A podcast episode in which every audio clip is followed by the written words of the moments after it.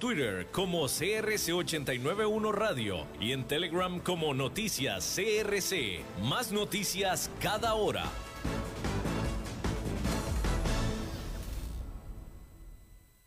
CRC 89.1 Radio y Cadena Radial Costarricense no se hacen responsables por las opiniones emitidas en este programa.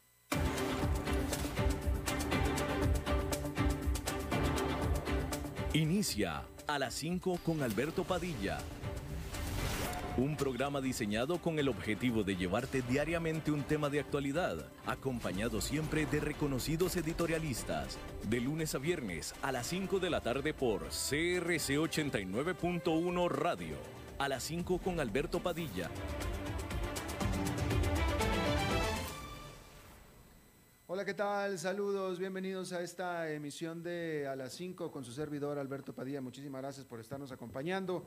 Le mando cálidos saludos desde la señal y las instalaciones de CRC 89.1 FM en San José, Costa Rica, desde donde estamos transmitiendo en diferentes plataformas, comenzando con Facebook Live en la página de este programa, a las 5 con Alberto Padilla así como también en podcast. Estamos en las diferentes, en las principales plataformas para podcast, Spotify, Apple Podcast, Google Podcast, etcétera, etcétera.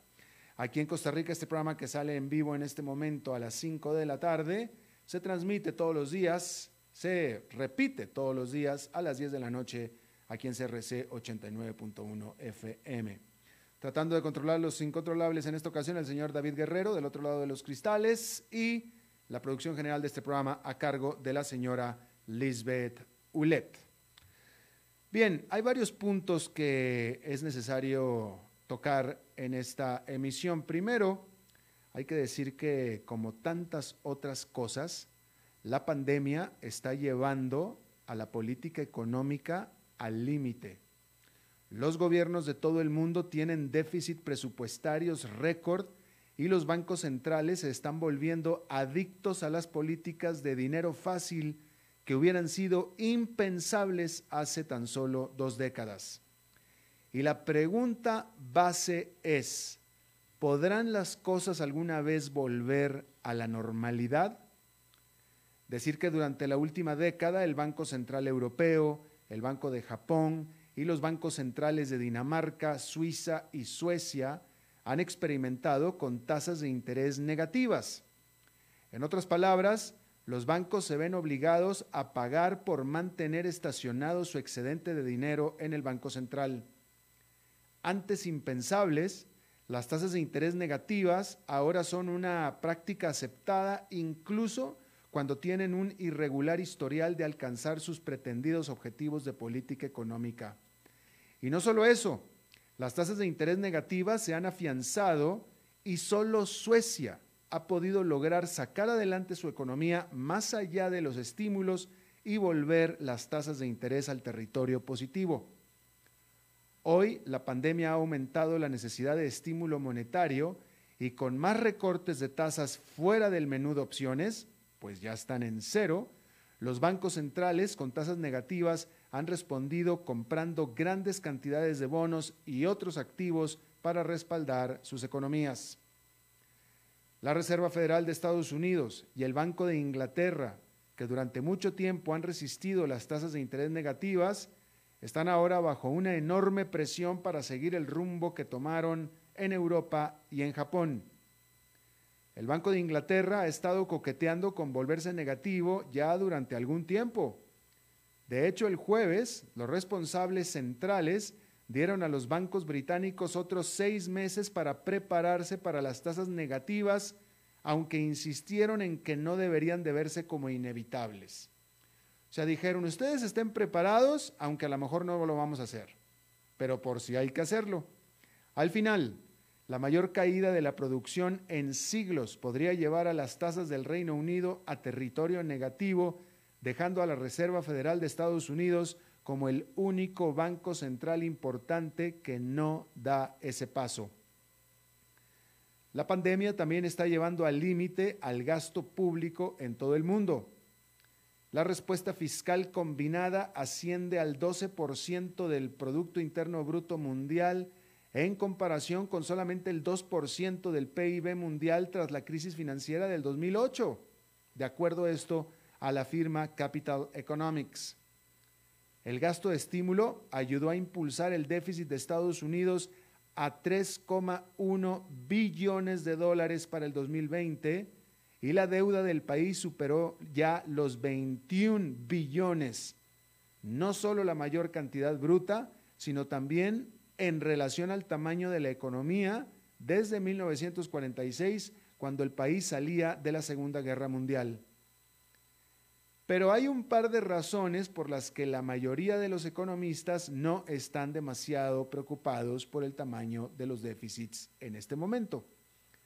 La primera es que el gasto público es necesario para evitar que las economías caigan aún más profundamente en la recesión.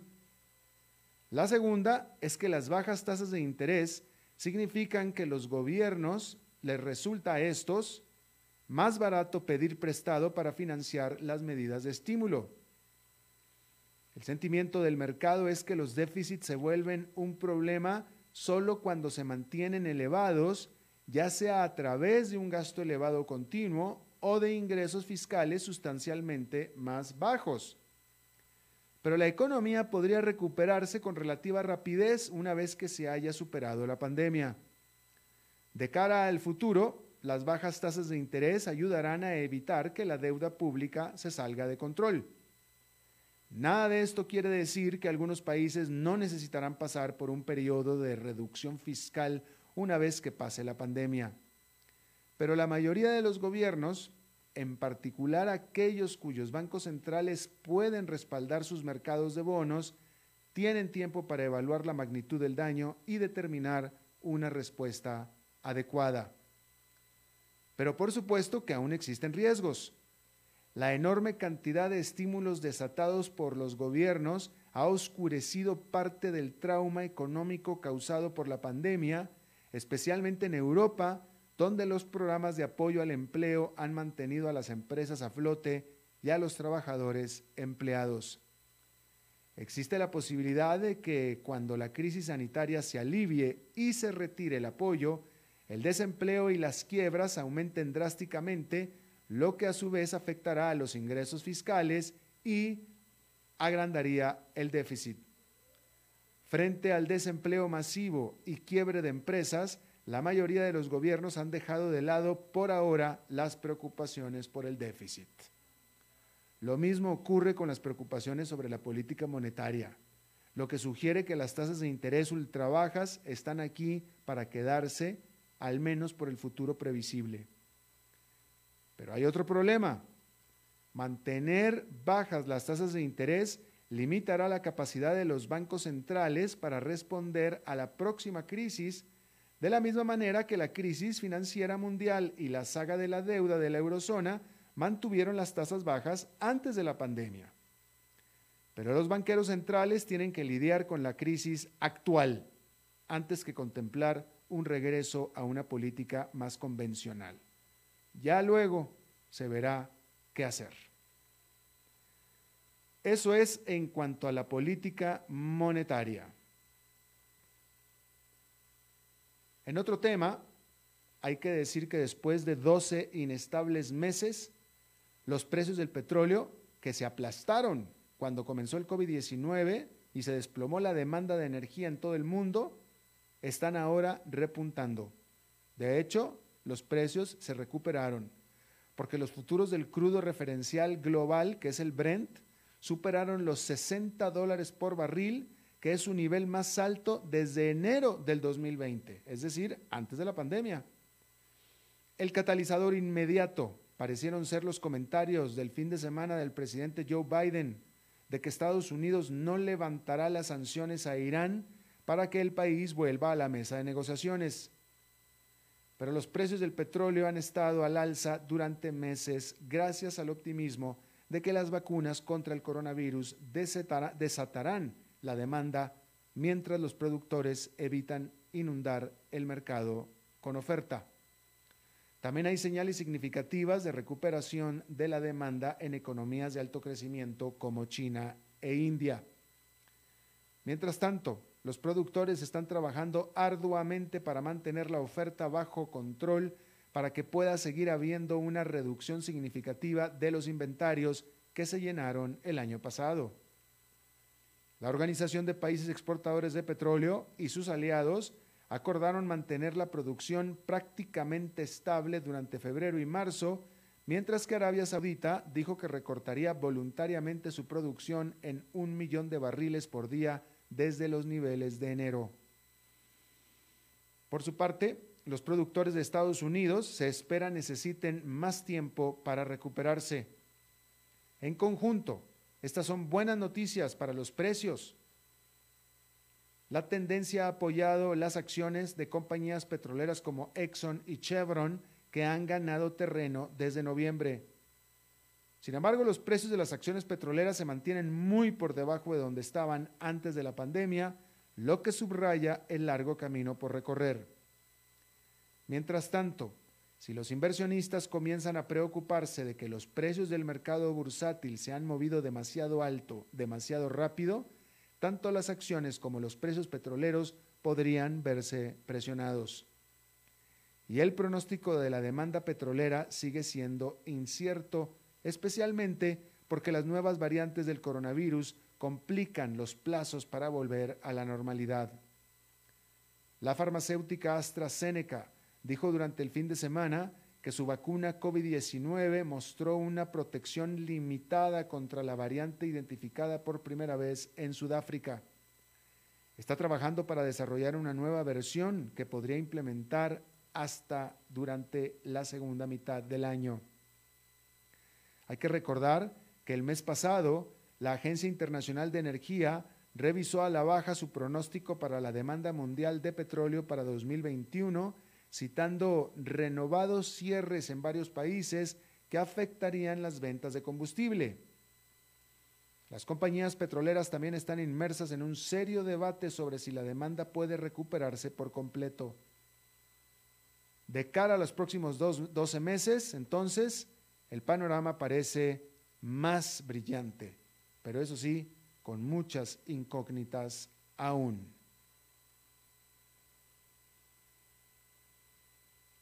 Bien. Pues en esta noticia que suena como a bomba, después de que la prensa prácticamente jurara que esto era un hecho, las acciones de Hyundai y Kia se desplomaron el lunes después de que esta empresa conjunta surcoreana aclarara que no está en conversaciones con Apple para desarrollar autos autónomos, dándole así un portazo a semanas de especulaciones. El comunicado agregó que Hyundai efectivamente ha recibido solicitudes de numerosas compañías sobre el desarrollo de autos eléctricos autónomos, pero que no se ha tomado ninguna decisión, ya que estamos en la etapa inicial, dijo, Hyundai. Por su parte, Apple se negó a comentar. El anuncio, por supuesto, que sacudió a los inversionistas que habían apostado por algún tipo de, vínculo entre las empresas, luego de los informes de prensa que prácticamente daban por hecho el acuerdo. La prensa incluso llegó a decir, llegó a ponerle hasta nombre y ubicación a la planta de Kia donde se iban a hacer los automóviles de Apple, que era la planta de Kia en el estado de Georgia. Hasta eso llegó a informar la prensa de acuerdo a fuentes que supuestamente eran muy bien informadas. Pues la Kia y Hyundai dijeron, no, aquí no. Las acciones de Kia se desplomaron casi un 15%, que es su peor día desde al menos 2001, según el proveedor de datos Refinitiv. La caída borró 5.400 millones de dólares de su valor de mercado. Las acciones de Hyundai cayeron más del 6%, perdiendo alrededor de 2.800 millones de dólares en valor de mercado. Hyundai es propietaria de Kia. El presunto interés de Apple en los fabricantes de automóviles de Corea del Sur tenía sentido.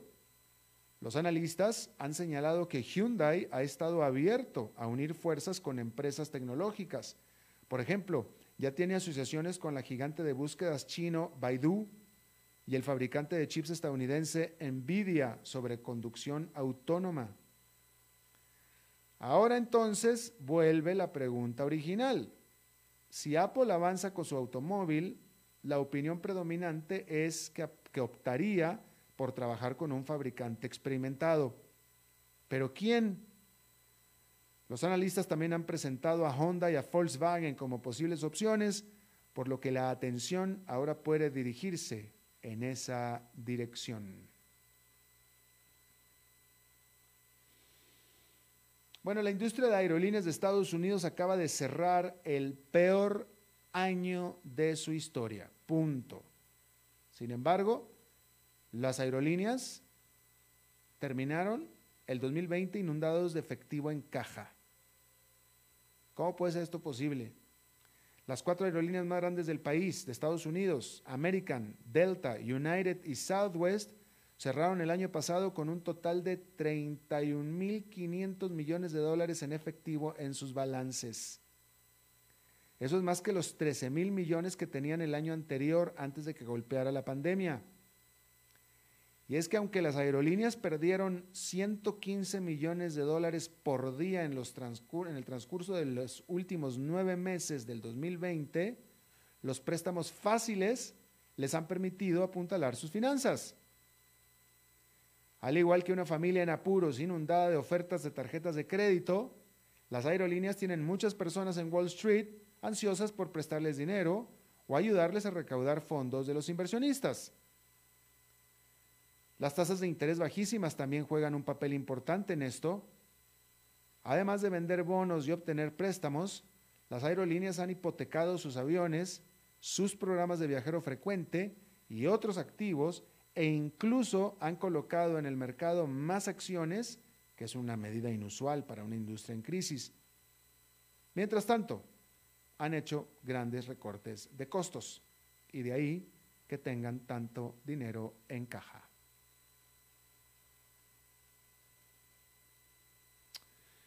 Bueno, a partir de este lunes, los trabajadores de un centro de distribución de Amazon en el estado de Alabama comenzaron a votar sobre si quieren o no formar y unirse a un sindicato.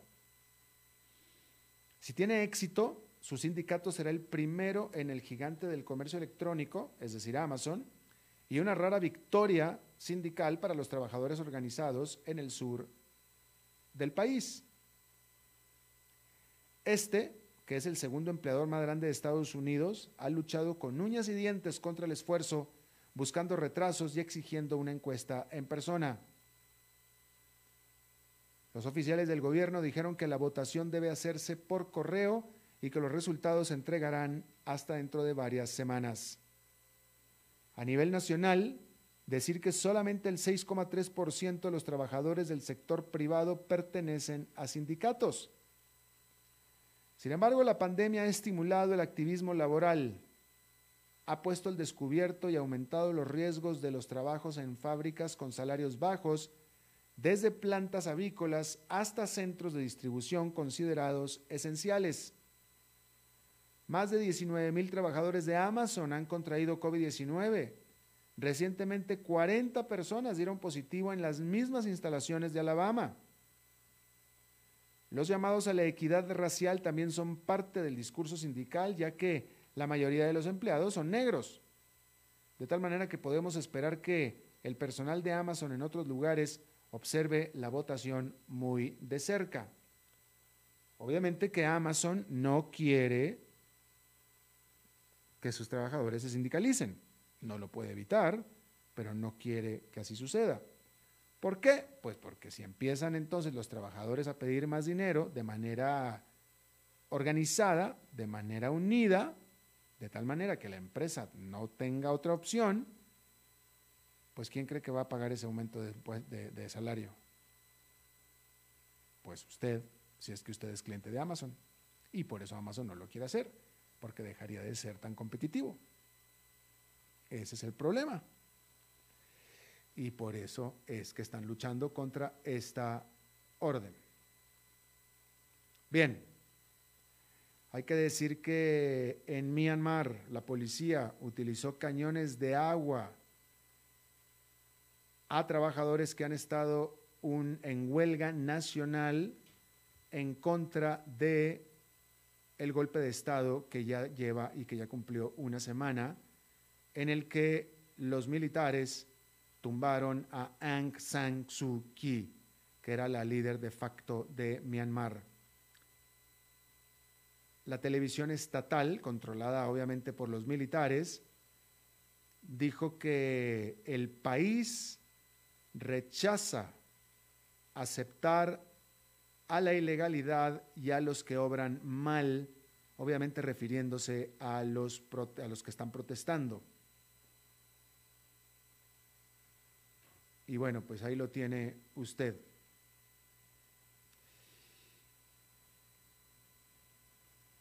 También hay protestas en Turquía. Ahí en Turquía, cuatro personas que estaban protestando, que estaban manifestándose, fueron arrestados y tienen pendientes un enjuicio, a que se les enjuicie por destrucción de propiedad y ofensas ligadas al terrorismo, de acuerdo a las acusaciones.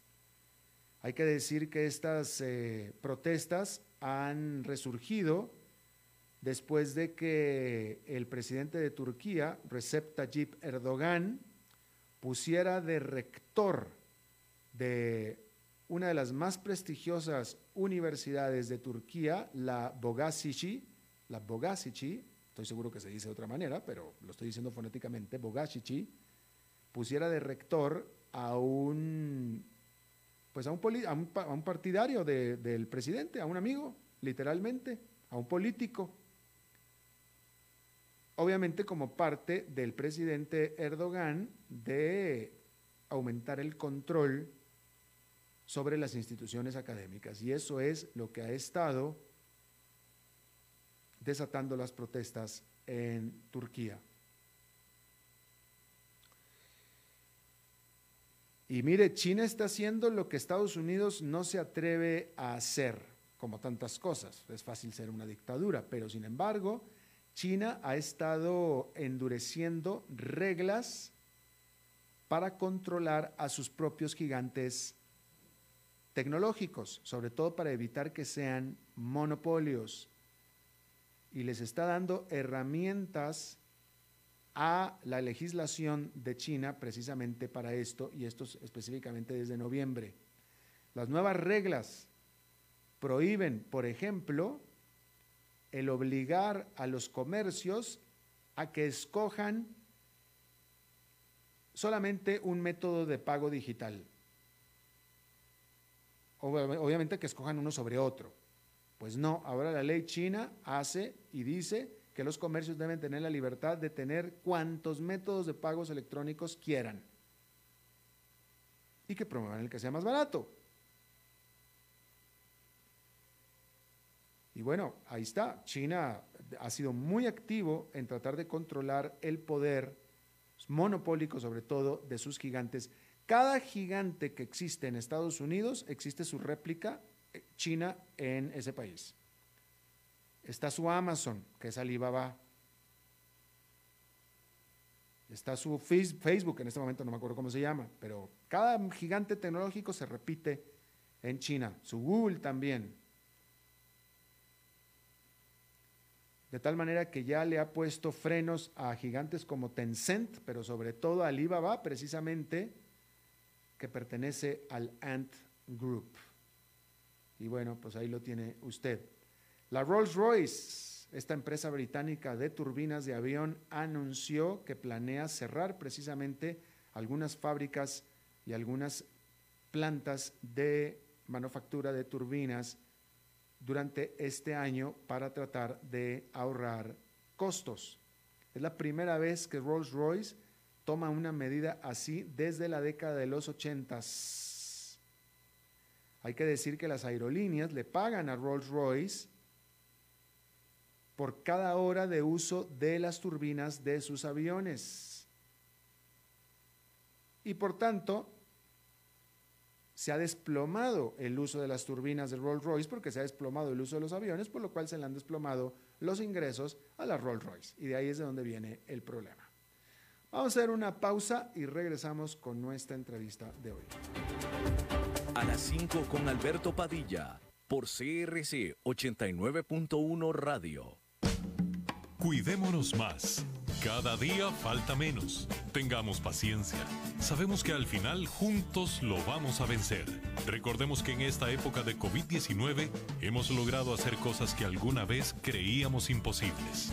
Resistamos un poco, que cada día estamos más cerca de reencontrarnos. COVID-19, un problema de todos que resolvemos cada uno.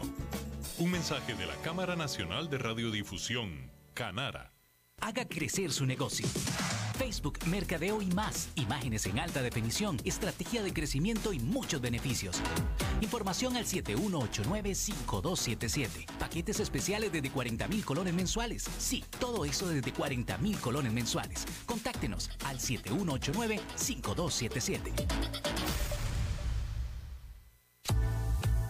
Desde Maipú, Mendoza, la tierra del olivo nos llega aceite de oliva Laur. Su delicada y elegante textura, así como su afrutado aroma vegetal, lo convierten en un aceite especial para paladares exigentes. Disponible en tres variedades: Laur Cruz de Piedra, Laur Aceite de Oliva Extra Virgen y Laur Gran Mendoza Aceite de Oliva Extra Virgen. Lo mejor de tres zonas en una sola botella. Galardonado con el Gran Prestige Gold en el Terra Olivo 2018. Aceites de oliva Laur no pueden faltar en tu mesa. De venta en todas las tiendas, don Fernando.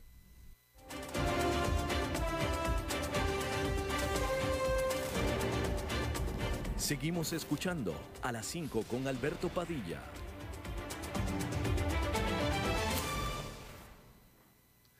Gracias por continuar con nosotros. Por cierto, antes de pasar a nuestra entrevista, en un tema relacionado, eh, comentar que el Bitcoin otra vez sufrió una explosión en su valor, luego que durante el fin de semana nadie menos que Tesla de Elon Musk, o Elon Musk a través de Tesla, hiciera, eh, pues primero que nada, una compra muy importante de Bitcoins, obviamente Bitcoins es esta criptomoneda, ¿sí? E hicieron una, una compra muy, muy importante y anunciando que Tesla, siendo una automotriz, una empresa que eh, elabora y vende, produce y vende automóviles eléctricos, Tesla va a comenzar a usar como método de pago bitcoins. Es decir, que va a poder cualquiera comprar un Tesla usando bitcoins. Y eso hizo que, por mucho va a ser la empresa de eh, digamos que el comercio más grande y más renombrado que va a utilizar bitcoins, pero sobre todo el que vende los productos de más precio, eso es lo que estoy tratando de decir. Pues que hasta ahora se podía comprar bitcoins en una cafetería, se podía comprar bitcoins en algún tipo de, de, cosas este, pequeñas, algunas cosas así, algunas cosas un poco más grandes, pero definitivamente nada cercano a un automóvil y mucho menos un automóvil caro, pero un Tesla es un automóvil caro por sobre los 40, 45 mil dólares, 50 más. Eh, y ahora se podrá comprar con bitcoins en una, pues es un espaldarazo, definitivamente eh, un espaldarazo muy, muy importante para esta criptomoneda que de todos modos causa este, pues pasiones encontradas, porque así como Elon Musk, que es alguien muy importante y de gran envergadura, apoyando las criptomonedas. Hay gente igualmente muy importante, sobre todo por el lado económico, eh, grandes economistas, gente muy respetable, que dan todas las serie de banderas rojas y de alarmas de no se acerquen al Bitcoin. Bueno, vamos a hablar de todo este tipo de temas relacionados y está con nosotros eh, José Rafael Brenes, él es gerente general de la Bolsa Nacional de Valores de Costa Rica, él ha sido gerente del Banco Central en Costa Rica también, este, y me da mucho gusto recibirlo de nuevo aquí en el programa. Muchas gracias, José Rafael Brenes. José Rafael, ¿me escuchas? No, no está más. Bueno, hay que volver a contactar. Bueno, pues ahí le decía en lo que lo contactamos, este, ahí le decía yo, eh, está, pues eh, mire, de nuevo, yo, o sea, yo en lo personal también tengo muchísimas dudas con respecto al Bitcoin, ¿no? Pero el punto es que ahí continúa, ahí sigue, ya lleva bastante tiempo y cada vez toma más importancia y cada vez eh, se mete más. Y, esto ahora que una automotriz decida aceptar bitcoins es definitivamente un espaldarazo muy, muy importante para, pues, para una criptomoneda. Eh, bitcoin siendo tan solo pues la más notable, porque hay, hay muchas, ¿no? Este, y bueno, veremos cómo se desarrolla todo esto. Eh, a mí en lo personal, yo, a ver, vamos a ver si está ahí. Alberto. Listo, José Rafael, ¿cómo estás? Todo bien, este, no, sí te escuchaba, pero vos no me estabas escuchando. Ah, ok. Eh, bueno, muy bien, no, de nuevo, como dije en off, eh, siempre es un placer con, este, poder tener la oportunidad de compartir en el programa, y más bien muchas gracias por la invitación. Muchas gracias. Oye, bueno, eh, no, no, no, no, pensaba y no, no, no, no, no, hablamos de hablar de Bitcoin, pero a mí esta, esta nota sobre, sobre Bitcoins que, que estaba leyendo en ese, hace momento me parece muy muy interesante. Eh, eh, ¿Cuál es tu opinión sobre las criptomonedas, sobre bitcoins? Me gustaría saber cuál es la opinión del gerente de la, general de la Bolsa de Valores de Costa Rica sobre los bitcoins. Pues sí, primero nada, hay que reconocer la, genialidad de Elon Musk. Este, Elon Musk probablemente eh, se ganó en un día, dijo que había invertido 1.5 billones de dólares en Bitcoin. Eso. Eso hizo que la Bitcoin pasara de 36 mil a 44 mil dólares se ganó entonces este, el 20% de 1.5 billones de dólares, 300 millones de dólares en un día. este, lo cual no está nada mal, ¿verdad? Como, como negocio. Eh, pero vamos a ver, todo el tema de las criptomonedas eh, causa, como bien apuntados vos, para este, eh, puntos de vista que muchas veces son antagónicos. en el caso particular de lo que es el uso de las criptomonedas como como reserva de valor, la volatilidad, porque hay que, vamos a ver, voy a, voy a tomarme 30 segundos para decir, una moneda es una unidad de cuenta, un medio de intercambio o un medio para reservar valor. Eh, y, por eso es que en el pasado se utilizaban este eh, elementos como el oro, ¿verdad? Que tenían una oferta limitada, que este, es muy fácil detectar si es, si es su integridad y este y que no se dañaban entonces este eh, cuando comparamos esto con una criptomoneda que es un constructo eh, de un algoritmo eh, informático la el uso que o el valor que la moneda que esta que esta referencia tenga va a ser estrictamente derivado de el uso que le den a aquellas personas que tomen la decisión de utilizar como medio de intercambio.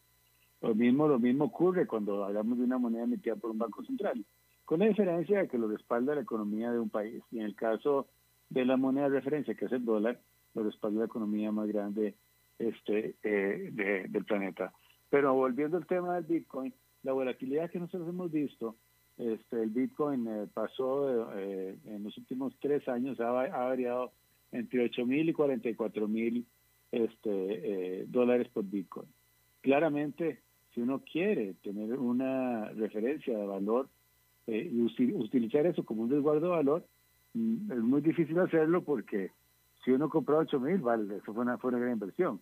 Pero si uno compró a 30 mil y cuatro meses después eh, la moneda está en 20 mil dólares sin que pasara nada, eh, la volatilidad realmente lo convierte en un, en, una, en un instrumento financiero totalmente especulativo. Entonces, eh, la utilidad del Bitcoin estaba derivada de, pues, otras características que permitía hacer transacciones con cierto anonimato y que además este, permitía la trazabilidad de todas las operaciones, de todas las transacciones. Eso es por la tecnología de, de, blockchain en la que está soportada. Eh, y para este, algunas personas que no querían utilizar medios de pago sobre los cuales sí había trazabilidad, esto tenía mucho valor y de ahí que, el, que las criptomonedas eh, en su inicio ha, sido este eh, o tienen una un área de uso que está generalmente asociada a actividades ilícitas. Así que es un tema muy complejo, pero que claramente este, causa mucho interés porque precisamente por esa volatilidad eh, da la impresión de que es fácil ganar mucho dinero este, invirtiendo en ese tipo de activos, cuando en realidad lo que uno está haciendo es asumiendo una, una parte importante de riesgo y este un inversionista como Elon Musk puede darse, tiene el conocimiento, los recursos financieros para asumir ese riesgo, pero muchos de los inversionistas individuales que entran a invertir en ese tipo de activos, pues no, no, no lo tienen. Eh, tú como ex banquero central, que uno que fue banquero central ya se quedó banquero central toda su vida, este, ¿tú le encuentras alguna utilidad práctica a una criptomoneda?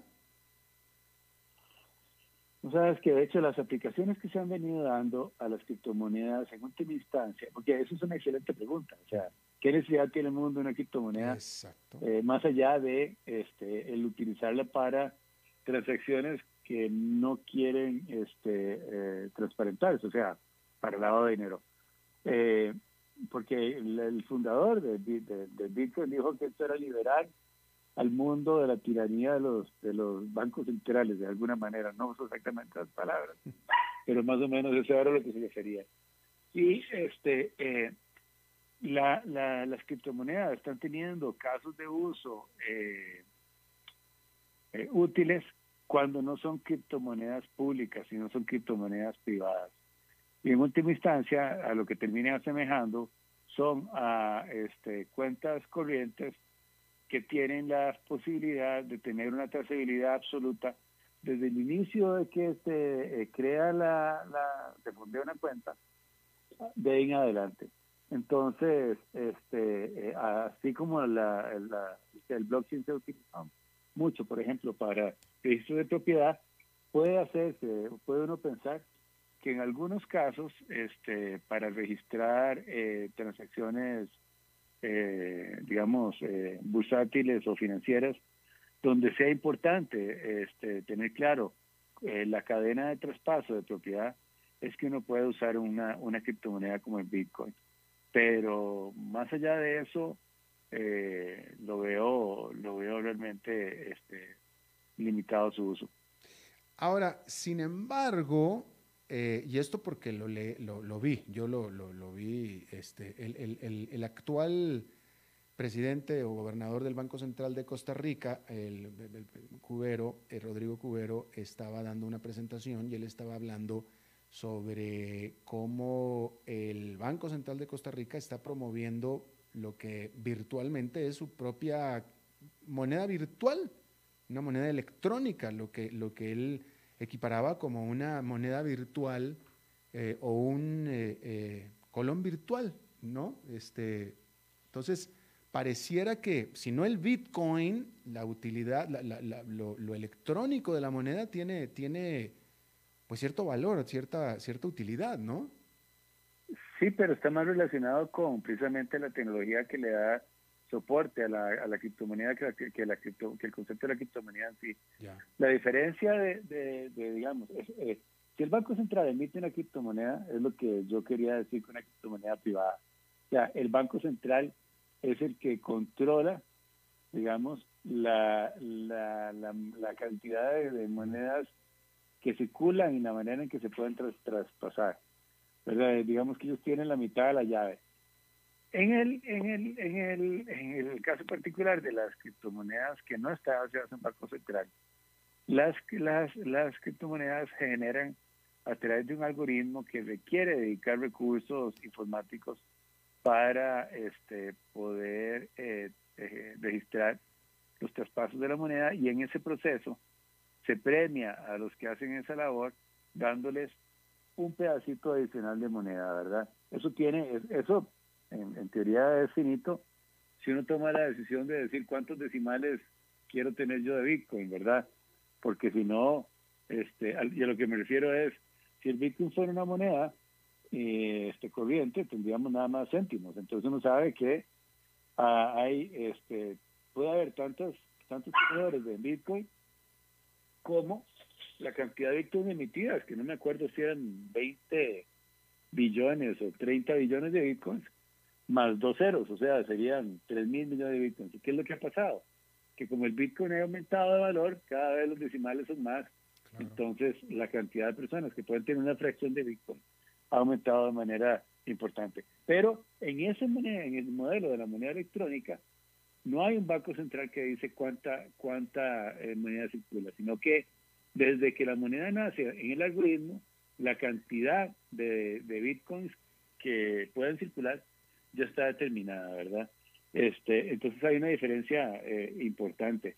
Eh, volviendo a tu pregunta, entonces sí hay como hay, hay eh, los bancos centrales, de hecho, bancos comerciales ya han emitido sus propias criptomonedas que pueden usar sus tenedores de cuentas corrientes para hacer traspasos entre este, eh, los que están asociados a ese banco. Entonces sí se han usado la tecnología, pero el concepto de, moneda independiente que es desasociada de un banco central, que es lo que originó el Bitcoin, por poner un ejemplo, eh, tiene una utilidad este, diferente y, tal vez no tan ah, eh, ambiciosa como los que lo crearon tenían en mente. Claro. Eh, Brenes, a ver, voy a, voy a abusar de que estás aquí eh, conmigo en esta llamada porque voy a hablar, eh, vamos a terminar hablando de temas que no habíamos acordado hablar, pero quiero aprovechar que estás aquí conmigo, José Rafael, porque justamente, bueno, por tu perfil, ¿no? Como banquero central, ayer, eh, y esto es, quiero que me acompañes en este comentario un tanto personal que quiero dar tú, que quiero dar yo, y a ver si tú puedes dar tu opinión como eh, ex banquero central, porque ayer, domingo, a nivel personal, estaba yo en un grupo en el que eh, escuché, en, este grupo estaban empezando a hablar muy entusiasmados de, este asunto, empresa, firma, etcétera, que se llama ganancias deportivas. ¿Tú has escuchado sobre ganancias deportivas, este, José Rafael? No, en realidad no, he escuchado ganancias deportivas. Ni yo, ni yo tampoco. Sin embargo, eh, Ganancias Deportivas es, es, efectivamente una firma, eh, tiene su website, está, y está constituida aquí en Costa Rica, pero eh, en teoría es, es una, una, firma que tú les das a ellos dinero y ellos te regresan un retorno. Pero es un retorno por lo que estaban ayer estas personas muy entusiastamente hablando, y aparentemente que lo conocían de primera mano, puesto que alguien hablaba de su primo, al cual yo conozco, por cierto, y esta persona me decía, mi primo les dio 5 mil, eh, me dicen que esto es en euros, ¿no? pero yo hice la conversión y Ah, no, claro, ya sé, ganancias, ya, entonces, ya, Entonces me decía... He escuchado de, ganancias deportivas. Bueno, pues ahí está. Entonces, pero espérame lo que, lo que yo escuché y te digo, aparentemente era de primera mano, puesto que era el primo de esta persona. Decía, mi primo vendió su auto, le dieron 5 mil dólares por el auto, a él, a esta persona metió los 5 mil dólares íntegros a ganancias deportivas a seis meses y ganancias deportivas le están dando a él por esos 5 mil dólares mil dólares mensuales por seis meses, más aparte otras ganancias más. Por lo tanto, en teoría, en seis meses sale con sus 5 mil dólares que puso, más los 6 mil por cada mil mensuales, más más. Si eso es así, eso es una tremenda pirámide, señores. No, totalmente. Eh, de hecho, de hecho yo tengo una historia similar. Este, igual, eh, una familia eh, que tenía una herencia este, pequeña y es gente realmente de, un origen humilde. Eh, eran muchos hermanos, entonces al final de cuentas a cada uno le toca como, creo que eran 8 millones de colones y uno de ellos decide, este, le, llegan con la historia de los de ganancias deportivas. Eh, y eso fue, tienen ya más tiempo, entonces lo que te dan es las ganancias. Vos entras a un website, y me acuerdo porque era euros, sí. entras a un website este, a donde ves cuánto es lo que tenés. Y este conforme fue pasando el tiempo, la entonces yo lo que le dije es porque entonces todos los otros hermanos querían invertir y me pidieron consejo. Entonces yo les dije bueno dígale a la persona que ya invirtió que pida la plata de vuelta para ver si se la dan y y, nunca se la dieron. Le decían que más bien le iban a pagar más tasa de interés que se metiera en la página web este que viera lo que estaba teniendo utilidad eh, o sea ¿Y nunca eso eso nunca le dieron la plata le decían que tenía un montón de plata y nunca se la dieron. Eso es una pirámide. O sea, como decís vos, un Ponzi.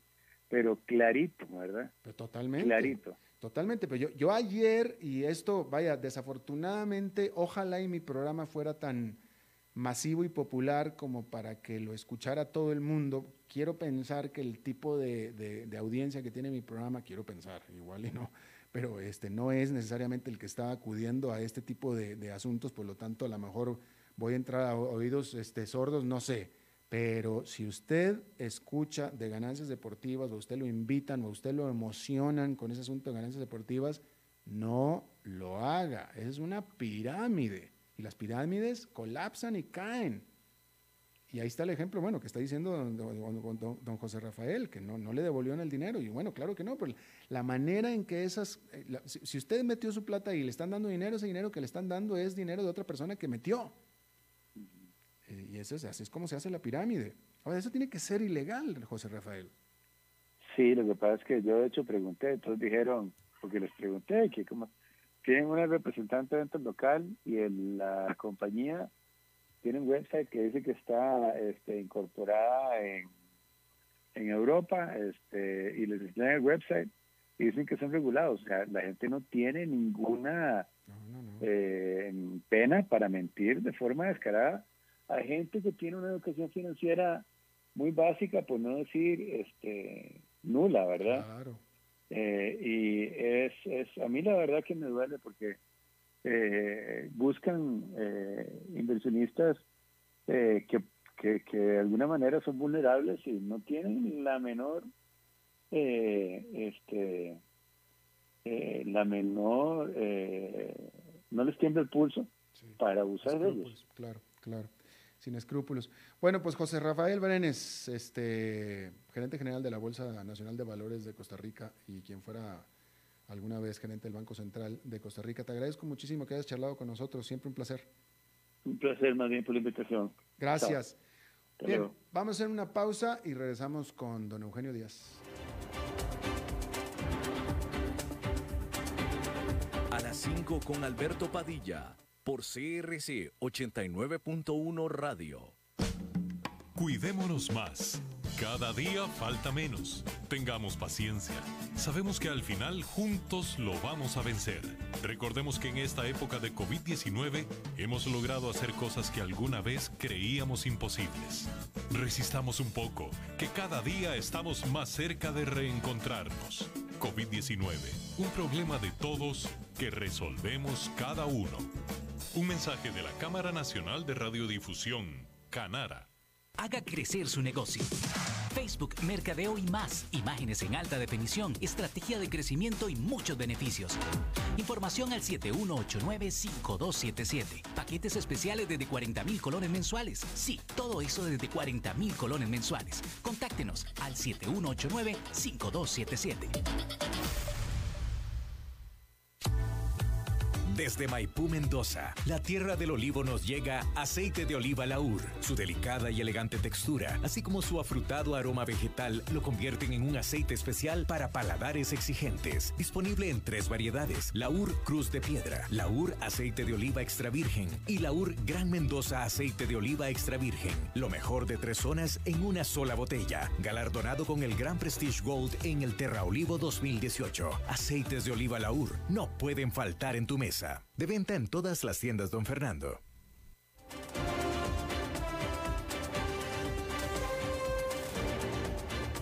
Seguimos escuchando a las 5 con Alberto Padilla.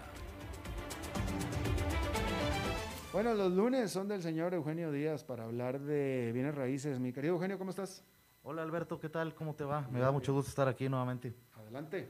Gracias. Bueno, eh, quiero platicar hoy a ti y a todos nuestros radioescuchas eh, acerca de los del nuevo proyecto de ley de renta global, dual, que el gobierno propuso el, el, 22 de enero y que el viernes pasado hizo una nueva, eh, una, adecuación. Ahora, ¿esto qué nos implica en los bienes raíces? es el tema que, voy a, que les voy a hablar hoy, este, estimado Alberto. Bueno, eh, les quiero platicar que en los bienes raíces la ley contempla un impuesto que le llaman eh, a las casas de lujo. Este es un impuesto que se paga anualmente a las casas de habitación, a las viviendas, pero las que son arriba de X eh, precio de X millones de, colones. Eh, veníamos trabajando, veníamos con el gobierno durante todo el año anterior y los para atrás, donde arriba de 133 millones de colones, el valor de una vivienda, pagaba el impuesto a las casas de lujo. y viene siendo así, bueno, así venía siendo. Ahora con este proyecto de ley se propone que las casas de lujo paguen arriba de los que valgan arriba de 150 millones. Pero ¿cuál es la diferencia? Que antes se pagaba de una manera escalonada y empezaban con el 0.25%, es decir, una vivienda que costaba de 133 millones hasta 335 millones de colones, cada año pagaba el 0.25% de su valor. Eh, si pasaba de 335 millones, por ponerles un ejemplo, y hasta 672 millones de colones, pagaba el 0.30%. De 672 millones hasta 1.008 millones, estamos hablando de casas de un valor muy elevado, pagaba el 0.35% y así sucesivamente hasta que llegábamos arriba de 2.000 millones de colones. Ahora, en el proyecto de ley que está proponiendo el gobierno, quita lo escalonado y dice, bueno, todas las viviendas que sean arriba de precio, valor de 150 millones de colones, ya no pagarán el 0.25%, sino que pagarán el 0.50%. Parece que es poco, pero realmente es, demasiado. Estamos subiendo el impuesto al doble de lo que se pagaban las eh, viviendas de lujo en sus primeras fases de escalonamiento que se venía manejando hasta el año anterior. Así es que el 0.50, pues sí, en caso de que se apruebe este proyecto, pues se verá afectado a todas las personas que tienen casas de lujo por seguir el mismo término del gobierno. ¿A qué le llamamos casas de lujo? Bueno, pues parece ser que es a, lo que se disponga en estas leyes de impuestos de parte del Ministerio de Hacienda y el valor que pongan ellos. Porque para una persona, una casa, el nombre, valor, eh, eh, perdón, casa de lujo, pues puede ser una casa de 100 millones de colones, para otros de 50 y para otros de 300 millones. Pero bueno, sobre esa base nos vamos. Así es que sí creo que el mercado de los bienes raíces, eh, a su nivel de casas grandes, de casas de habitación, que pueden ser en las playas del país, que vienen a comprar extranjeros o que ya las tienen extranjeros, o bien nacionales que tienen su casa, que puede ser donde viven o su casa de recreo, pues tendrán que pagar un impuesto mayor, si es que se aprueba este proyecto de ley. Eso es en lo que viene eh, a cambiar el proyecto de ley de renta global dual que nos está proponiendo ahora el gobierno, bueno, le está proponiendo a los diputados para su aceptación. Y ese es el tema de hoy, Alberto. Eh, me parece interesante que sepa la gente que si se aprueba pagará un poco más o mucho más, como lo veamos, pero seguirán pagando ese impuesto a casas de lujo. Ahora, eh, tiene sus distorsiones, ¿no, Eugenio? Porque se puede dar el caso de un agricultor, alguien del campo que tiene una propiedad grande donde siembra su, no sé, su café o tiene sus vacas que vende la leche, etcétera, etcétera, que no son personas eh, acaudaladas, simplemente tienen un pedazo de tierra grande, que ese pedazo de tierra puede alcanzar el valor y lo van a venir a pegar con el impuesto, ¿no es cierto? Sí, definitivo. Aquí las casas que valgan arriba de 150 millones. Las tierras. Tiene que tener la suma de la casa, de, la construcción con el terreno, que viva gente, que sea su, vivienda primaria o de recreo.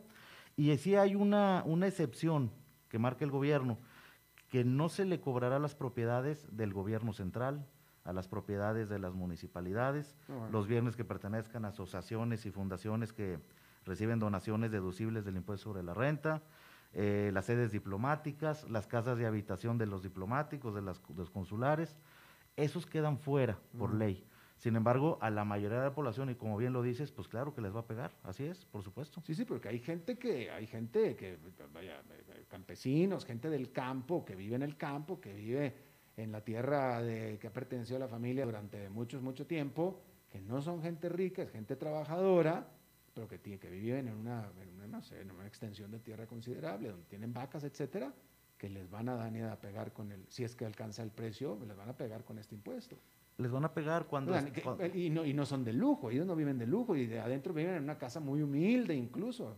Ahora, si, el, si, el, si la propiedad del bien inmueble está considerado como una eh, finca agrícola, quedará exento, porque no lo están tomando a nivel registro público, a nivel municipalidad, como una casa de habitación, sino como una finca agrícola. Entonces, algunos de esos se pudieran salvar naturalmente de este impuesto, sí. Y, al día de hoy, así ha venido siendo durante el paso de los años. Ah, bueno, entonces existe, ahí, ok, existen sus, su recoveco.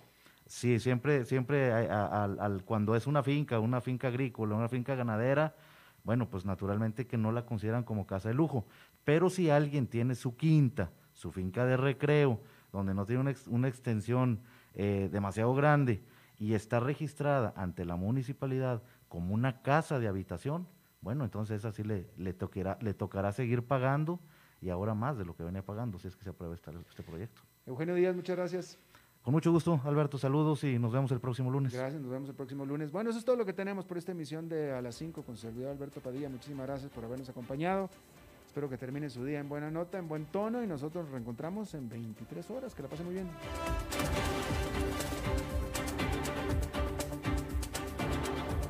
Concluye A las 5 con Alberto Padilla un programa diseñado con el objetivo de llevarte diariamente un tema de actualidad, acompañado siempre de reconocidos editorialistas, de lunes a viernes a las 5 de la tarde por CRC 89.1 Radio, a las 5 con Alberto Padilla,